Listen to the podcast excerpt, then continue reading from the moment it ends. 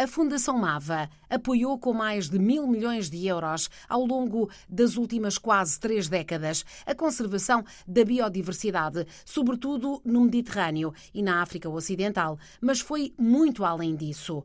Em dezembro passado, fechou atividades, mas encerrou portas em junho de 2023. Foi fundada em 1994 por um herdeiro do Império Farmacêutico, Roche, um visionário apaixonado pela natureza que esteve na origem de organizações como o WWF, a BirdLife ou a União para a Conservação da Natureza. Mas, mais do que isso, apostou na capacitação de cientistas e no fortalecimento da resposta coordenada e cooperativa ao nível local, regional e internacional. Chamava-se este homem Luke Hoffman. Nasceu há 100 anos, morreu no dia 21 de julho de 2016. Luke trabalhou com várias pessoas, como ele, apaixonadas e comprometidas, e vamos ouvir algumas delas ao longo dos próximos dias aqui na RDP África. Aqui e agora, a partilha do biólogo António Araújo. Também ele diz que Luke foi um herói discreto que mudou a vida de milhões de pessoas. O Luke era uma pessoa absolutamente excepcional e, como muito bem disse, se um dia houvesse que criar um super-herói da natureza, eh, seria com certeza o Luke. Era um, era um homem excepcional, eh, não só por essa razão, mas porque era um homem de um humanismo extraordinário, de uma simplicidade incrível, tanto estava com gente da família real como com presidentes da República, acampado uh, sob as tendas dos nómadas da Mauritânia. Um, enfim, era, era uma pessoa incrível. Uh, eu conheci-o há muitos anos numa reunião sobre cegonhas brancas na Suíça e depois a partir daí ficámos amigos e acabámos por trabalhar muitos anos juntos, uh, quase até ao fim da vida dele, eu no Parque Nacional de, do Banco de Argan e, e ele na Suíça vinha-nos visitar muitas vezes, sempre a viajar em classe económica, quando éramos nós que pagávamos o bilhete dele com o dinheiro dele. Uh, nunca viajou em executiva, sempre a ficar num hotel uh, que foi o primeiro hotel em que ficou em Nouakchott nos anos 80, uh, ah, por fidelidade às pessoas que geriam aquele hotel, um hotel que se foi degradando. Então era uma pessoa que tinha valores que ultrapassavam aqueles que são os mais importantes para a maior parte das pessoas hoje em dia neste planeta, não é? Mas ele, ele não era um excêntrico, ele não fazia isso por excentricidade, ele fazia isso porque eh, valorizava outras coisas, não é? Porque ele era uma das grandes, era herdeiro de uma das grandes fortunas mundiais.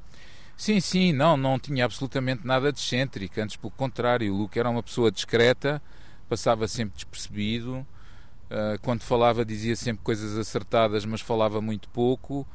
Uh, e nunca o ouvi fazer qualquer referência nem às suas origens, nem à sua fortuna pessoal, não é? Antes era uma pessoa de grande modéstia, mas de grande visão, um amante da natureza, completamente apaixonado pelas aves selvagens, uh, e pela natureza em geral, pelas zonas úmidas, tinha uma certa obsessão pela conservação das zonas úmidas, que cada vez se percebe melhor, não é? Era um homem de grande visão e, e acessível a todos, como lhe disse. Uh, o Luke Hoffman uh, foi ele, por exemplo, que escreveu a Convenção de Ramsar, uh, criou o WWF, teve ligado ao, ao BirdLife International, o antigo ICBP. Uh, contribuiu para, para, para o ICN, eh, portanto foi de facto uma, uma personagem, é uma personagem histórica, inesquecível e que transformou, digamos assim, o mundo do século passado. Se não fosse ele, se calhar essas organizações que são hoje fundamentais para garantir que os nossos impactos são minimizados e para chamar a atenção para uma série de coisas que têm que ser corrigidas, se não fosse ele, provavelmente essas grandes organizações que eu referi não existiriam hoje essas instituições e as pessoas uh, que foram crescendo também na, na ciência uh, nessas instituições são, na verdade, o grande legado de Luke Hoffman uh, e da sua família, uma vez que os familiares também têm esta paixão e estão envolvidos também na, no trabalho. Sim, não, não, não é só o Luke, evidentemente, é a família Hoffman e, e depois do desaparecimento do Luke, a Mava continuou e os filhos uh, têm continuado a investir muitíssimo na área que era a área querida de, do Luke e que foi durante muitos anos a sua grande paixão. Uh, e esse investimento nos últimos anos teve a ver muito com a criação de competências locais. Uh, por exemplo, no caso de Cabo Verde, uh, não havia praticamente ONGs ambientais aqui há uns anos e hoje em dia há quase uma em cada ilha e muito fortes, com gente competente, formada, capacitada a gerirem orçamentos que, que ultrapassam os 400 mil euros. Uh, e tudo isso tem a ver, é o resultado prático de, de, dos investimentos que foram feitos pela família Hoffman nos últimos anos para criar condições para que a MAVA chegasse ao termo como estava previsto pelo LUC em 2022. Mesma coisa na Guiné, o Instituto para a Biodiversidade e as Áreas Protegidas, uh, no Mediterrâneo, numa série de países, tanto do lado uh, do Maghreb como do lado da Europa do Sul. Uh, hoje em dia há condições de facto para se fazer uma data de coisas que não seriam possíveis sem o investimento que a família Hoffman fez através da Fundação MAVA antes do desaparecimento do Luke e, e depois, não é, que continua a mesma política. Uh, Unia-vos uma grande paixão a ornitologia, não é? Um, e a doutora Augusta Henriques também conheceu muito bem Luke Hoffman, dizia que era, era quase uma, uma imagem que Luke gostasse tanto de aves, elas que ligam os continentes também uh, e ligam alguns dos países em que uh, o trabalho da MAVA mais importante foi. Sim, o Luke começou, a, grande paixão dele de miúdo era a observação das aves, como a minha, aliás, não é? E foi por isso que nós nos conhecemos. Uh, começou a observar aves na Suíça e, e, à procura de zonas úmidas com bastante importância, acabou por uh, ir passar férias no sul de França, na Camargue. Lá está uma estação biológica que ele fundou, uh, que contribuiu muitíssimo para a criação do Parque Natural da Camargue. e depois, a partir daí, essa paixão pelas aves e pelas zonas úmidas levou-o a investir numa série de sítios fundamentais na Europa e criou, criou este movimento que, que se mantém até hoje em dia, não é? E, e de facto a, a visão dele foi, foi chave para se conseguir uh, dar valor às aves, às aves migradoras. Uh, como lhe disse, o ICBP ele teve muito ligado à criação do ICBP, que hoje é o BirdLife International, uh, e as aves era muito engraçado porque o Luke um, olhava para a ave mais comum que possa imaginar, com o mesmo deleite uh, se estivesse a observar uma ave raríssima, não é? E qualquer coisa nas aves o fascinava, podia dizer, podia-me dizer, António, olha, olha, está, estão ali a, a, alimentar aquele, aquele pequenino no ninho, estão, estás a ver, ou olha, olha, apanhou agora uma minhoca, enfim, uh, uma paixão que felizmente o empurrou uh, lhe permitiu sair do mundo da ornitologia, ver mais longe e ver que sem habitats não há aves, não é? E sem habitats uh, uh, em diversos continentes por onde elas passam também não há, e por isso é que ele investiu numa zona fundamental que é o Mediterrâneo e depois na África Ocidental para garantir, enfim, do meu ponto de vista, eh, em, em, boas condições, enfim, a via de migração do Atlântico Oriental, que é uma das mais importantes da, do mundo. E contava-nos que há cinco uh, locais icónicos uh, de Luke Hoffman e da proteção da natureza. Uh, pode explicar-nos quais são? E como é que Luke agiu aí?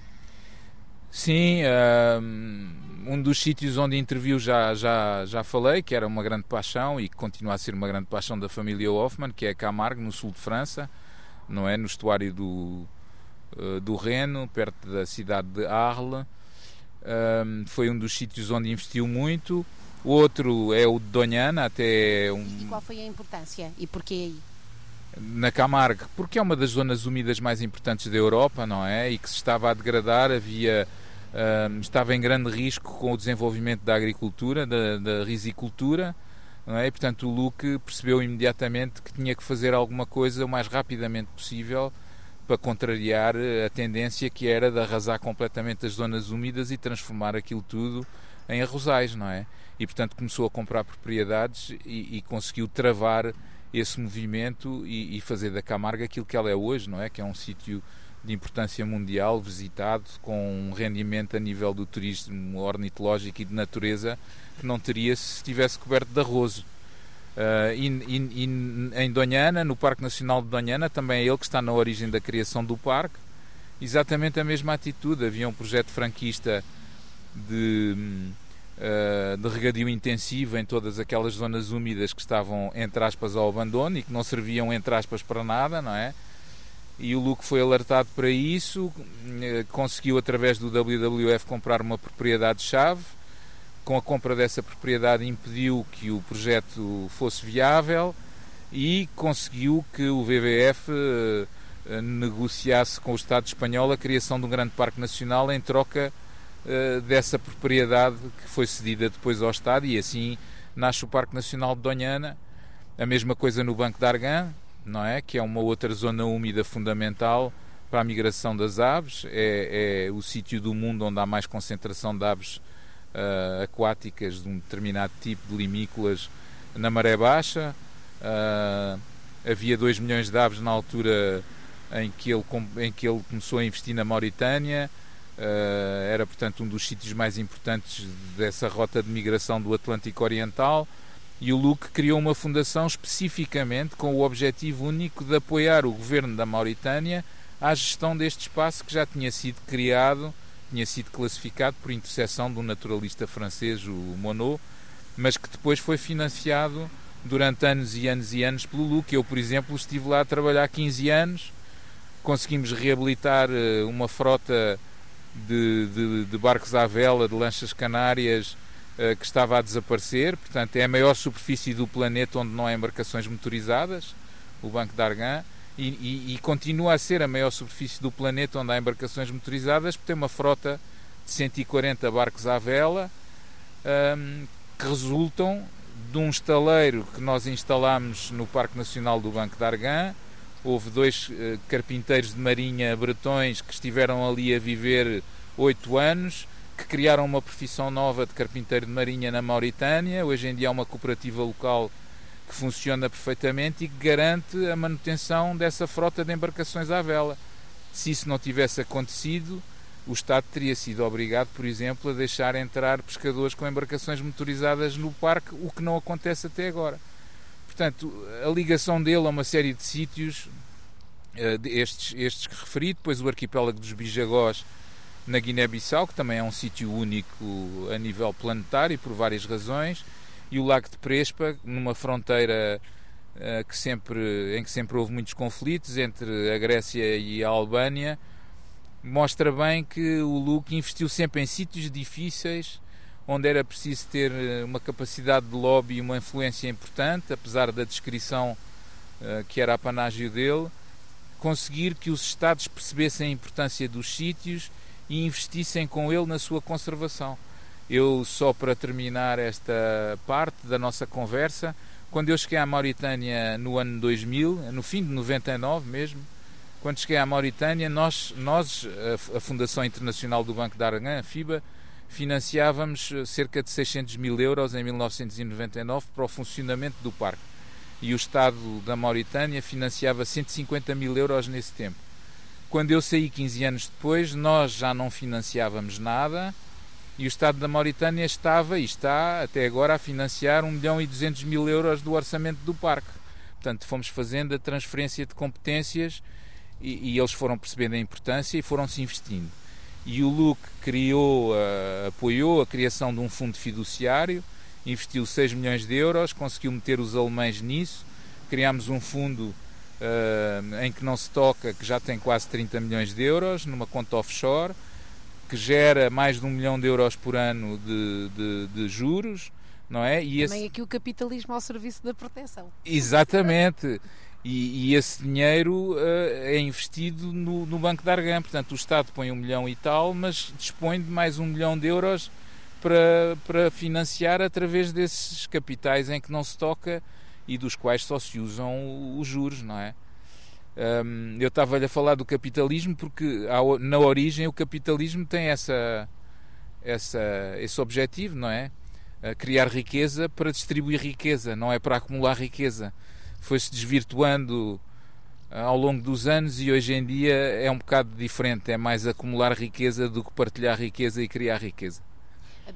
Essa riqueza de Luke Hoffman e da família também, eh, obviamente, abria-lhe portas, não só isso, também as suas relações eh, por matrimónio, a sua família, que era uma família muito influente, eh, e, e, e também o, carisma dele, o seu empenho, fazia a mesma diferença. Falta uma figura assim para garantir a proteção da biodiversidade no momento em que as atenções estão muito desfocadas por, por vários motivos? Sim, uh, uh, o mundo era outro nessa altura, não é? E o Luke tinha acesso uh, direto a uma série de decisores de, de, de, importância mundial, muitas famílias reais da, da, Europa. Era um homem muito respeitado, não só pelo dinheiro que tinha, mas principalmente, do que eu sei, pelo seu caráter e, e pela sua atitude relativamente à vida e às pessoas. Uh, só, lhe, só lhe conto uma anedota que me foi contada por um amigo querido uh, holandês, Tony Spiersma, que é uma espécie de prémio Nobel da ornitologia na Holanda, ganhou, uh, ganhou vários prémios muito importantes e era também muito conhecido e muito amigo do Luke. E contou-me no outro dia que estava com a atual rainha holandesa numa recepção quando recebeu esse, esse prémio e a rainha estava a falar com ele e, e de repente disse-lhe: Olha, tenho que o deixar porque vem aí o homem que eu mais admiro no mundo, que conheço desde miúda, que é o Dr. Luke Hoffman, está a chegar e eu vou ter que o deixar para ir ter com ele. Percebe? Portanto, isto mostra bem o respeito que as pessoas tinham pelo Luke e isso dava-lhe a capacidade uh, de intervir, de ser ouvido, de, de chegar a quem de direito, uh, de influenciar decisões e de facto isso hoje em dia. Uh, é cada vez mais difícil e não existe essa figura que, que foi a, a dele durante o século XX. A família Hoffman mantém-se uh, muito empenhada nestas questões, mais uh, na área um, da economia azul e verde, da reciclagem, uh, do, que, do que na área da conservação da natureza direta, digamos assim, e da biodiversidade. Mas o que é fantástico é que embora o Luke já cá não esteja, digamos o que o legado dele mantém-se vivo, não é? E há um programa regional para a conservação da zona costeira e marinha na África Ocidental, há uma rede de áreas marinhas protegidas na África Ocidental e há uma série de outros mecenas e de organizações uh, que vêm substituir, digamos assim, uh, o poder económico que a Mava teve e a, e a importância que a Mava teve a nível eh, financeiro, económico para transformar, digamos, estas, estas áreas do planeta em que ele interviu.